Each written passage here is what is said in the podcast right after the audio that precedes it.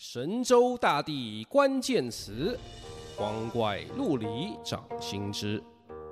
本节目带您了解当代中国大陆的流行语，以及它底下的世道人心。二零二三年有一句话在网上传开来了：“世界就是一个巨大的草台班子。”啊，这是一篇微信公众号的文章标题。草台班子是什么呢？它原本的意思是指在农村集镇流动演出的戏曲班社，就到处演野台戏的那种啊。引申的意思就是各种临时拼凑的团体，没那么多资源，没那么多讲究，谁能上就上了啊。所以说，世界就是一个巨大的草台班子，大意就是。啊，别看很多公司啊、政府啊，你本以为他们很专业，大楼多么漂亮，组织架构多么严谨啊，人员人员学经历多么完整，办事都按章法来，要创新，要应变，也可以灵活调整。嗯嗯，他们大都是这么宣传的啊，但其实呢，实际的情况可能是啊，那家公司并没有其所宣称的什么专业性，就是几个人凑在一起，幸运做对了一些事。然后可能涨到几十个、几百个、几千个人，市值越来越大，门面越来越光鲜。但其实老板和高层的头脑并没有什么长进，决策还是靠直觉，应变还是靠一堆土方法。又或者为了圈地圈钱，为了家族传承，拉了一堆莫名其妙的亲友团、二世祖进来。然后什么时候出个大包啊，大家就看到你只是形式上还叫现代企业而已，实质就是草台班子。这里也可以跟大家介绍一个在大陆流传很久的顺口溜，叫“三拍干部”。何谓三拍？一、计划阶段拍拍脑袋决策；二、执行阶段拍拍胸脯保证；三、考核阶段失败了怎么办？啊，拍拍屁股走人。还有一个更押韵的讲法是。一拍脑袋做决定，二拍胸脯没问题，三拍屁股溜之大吉。这三拍干部的说法，反映的就是中共建政以来，很多领导干部啊素质有限，权力又太集中，而制度规章也不完备的情况下所造成的乱象。所以，它最早可能在一九五零年代就出现了，到八十年代就比较容易看到不同的说法。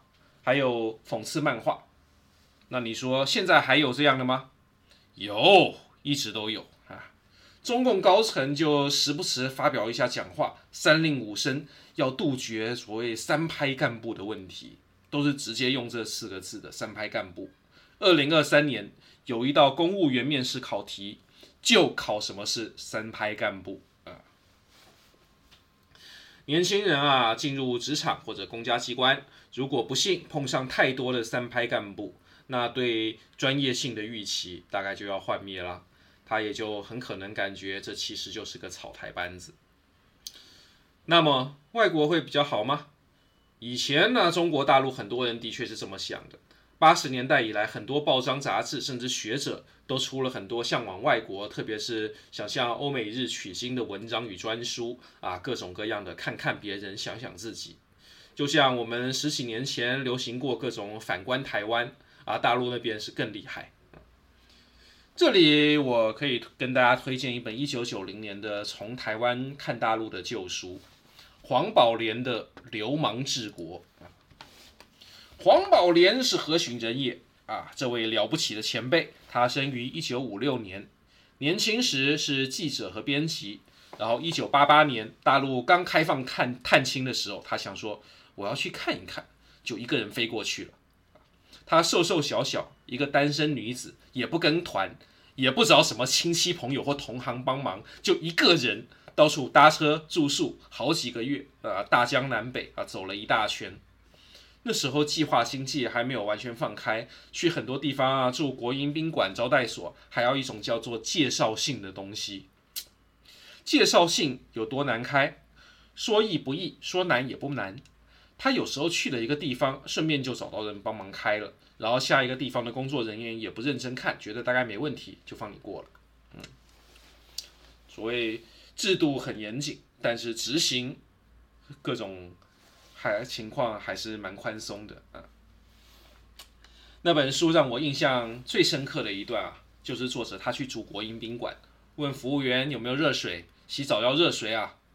结果很多服务员都臭着脸，一句没有就顶回去，反正老娘在这里拿的是死薪水，做多做少都一样啊。然后有一次，作者他住到一间私营旅社啊，条件不太好，没有热水器的。但他问老板有没有热水以后，老板马上就装了八个热水瓶，一只手提四个，从楼下爬好几层楼梯提到房间里给他，还殷勤备至问够不够。嗯。从这里就可以看出国营和私营的天差地别啊，市场经济啊。于是啊，黄宝莲女士后来要总结这趟旅程的感想，回答如何看待共产党统治的中国这个问题的时候，他的感想就是流氓治国啊，一大堆没有多少知识、谈不上什么专业的人，把这么一个大国管起来了。当然，这个流氓不是精确的说法。只是他在那几个时候想到了词，就像现在讲的草台班子那样。他讲流氓，并不是说人家坏，而更主要是粗糙。他住国营宾馆，服务员说没有热水，这是粗糙的懒惰。他住私营旅社，老板提八个热水瓶给他洗澡，这是粗糙的善良与殷勤。八十到九十年代初的中国大陆，大抵就还是这么粗糙的，民众自己也深知这一点，而知识分子能先人一步开眼看世界，相比之下落差更大，所以特别容易向往外国，而且向往的特别厉害。然而到了本世纪，入世了，加入 WTO 了，正在外国读书、生活、工作的人越来越多，不少人就渐渐发现。其他国家也未必好到哪里去，甚至啊，随着近年发达国家在政治经济上多多少少都陷入困境与僵局，而中国又相对发展起来了，这些人于是就越来越多在网上分享自己的经历、见闻、感想，然后盲目崇拜欧美日的风气就渐渐消下去了。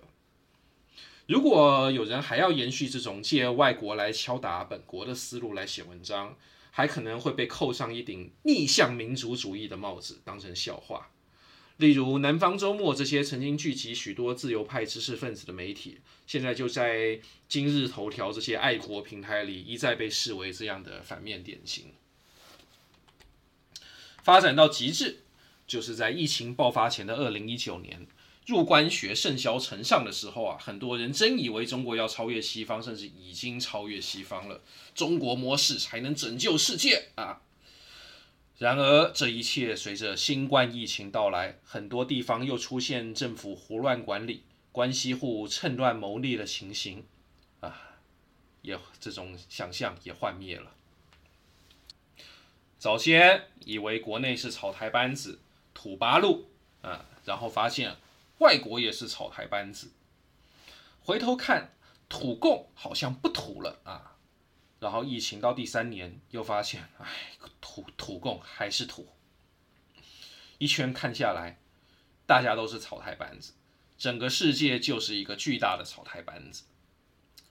像这样的感叹啊，以前也未必没有人说过，但如果不是近年这么多事情的发生，我想他也不会得到那么多的。共鸣与回响。神州大地关键词，光怪陆离掌心之。本集我们讲了世界草台班子说在政府和国营企业上的表现。下面下一集我们继续讲民营企业市场经济的方面有什么草台班子。